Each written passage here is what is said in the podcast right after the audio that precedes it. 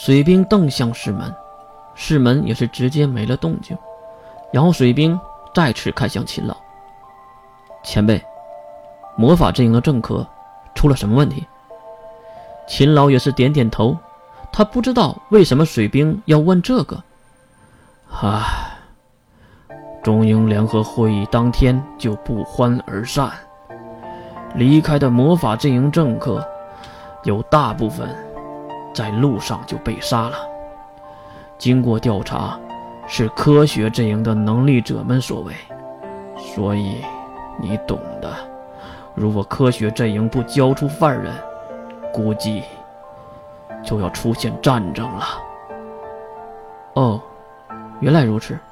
水兵一边点头，一边回忆起他和月路上遇到阿瑟尔的场景。如果没记错，月和阿瑟尔确实说了一些让人在意的话。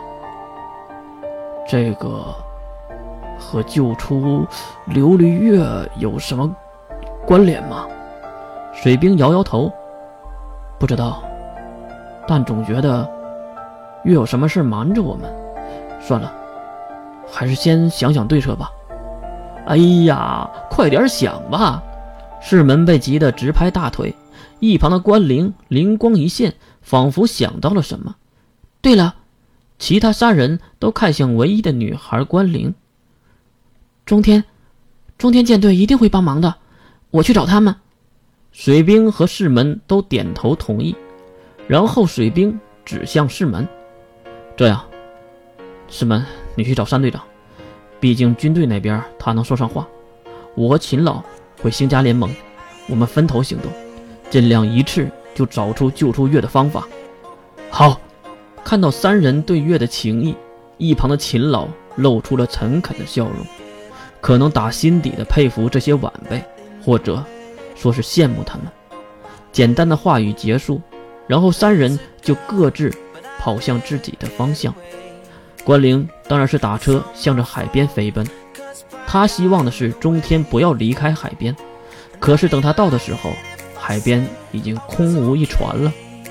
就当关灵垂头丧气地走回出租车时，一道声音喊住了他：“小妹妹，是在找我吗？”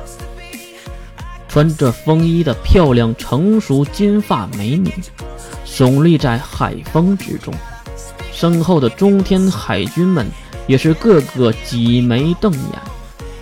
你是？我是中天舰队刚新的老婆，艾伦。我在这里等你很久了，西马关灵同学。关灵被面前的漂亮女人的话语惊愕住了。如果没有猜错，对方就是有目的的在等着他呢。他这边已经找到了人，市门那边就有点路远了。等到达半宁岛的时候，已经是傍晚时分了。找到队能办。打听三队长的信息，打了电话才知道，三队长这时正在抓捕逃逸的能力者，所以在半宁岛住了一宿，第二天才看到三队长。世门和三队长见面是在队能办的主楼外面，三队长还是老动作，靠在身后的石柱上，掏出上衣口袋的香烟，并叼在嘴上，刚要用打火机点燃烟头，就看到世门在盯着自己。其实世门是想说，你怎么还能如此的淡定？而三队长还以为世门要和自己要烟呢。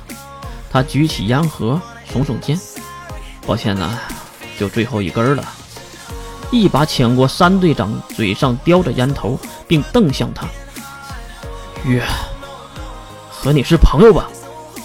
算得上朋友吧？他被抓，你竟然如此的淡定。我在这里等了你，你一天，你知道吗？”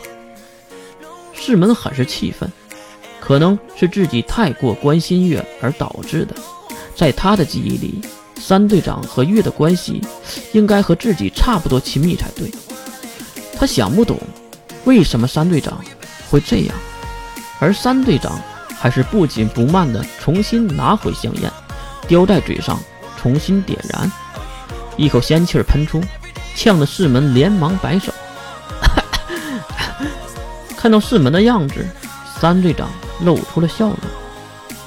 哼哼，你和月那个小子一样啊，都讨厌香烟呢。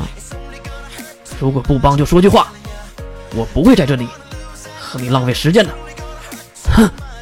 世门转身就要走，而三队长也没喊住他的意识，而是自言自语的说了起来：“我和月的关系并不是朋友。”而是同甘共苦的战友，他的命就是我的命，所以世门被逼了回来，一步一步的退后着，因为四面八方走过来不少的军人们。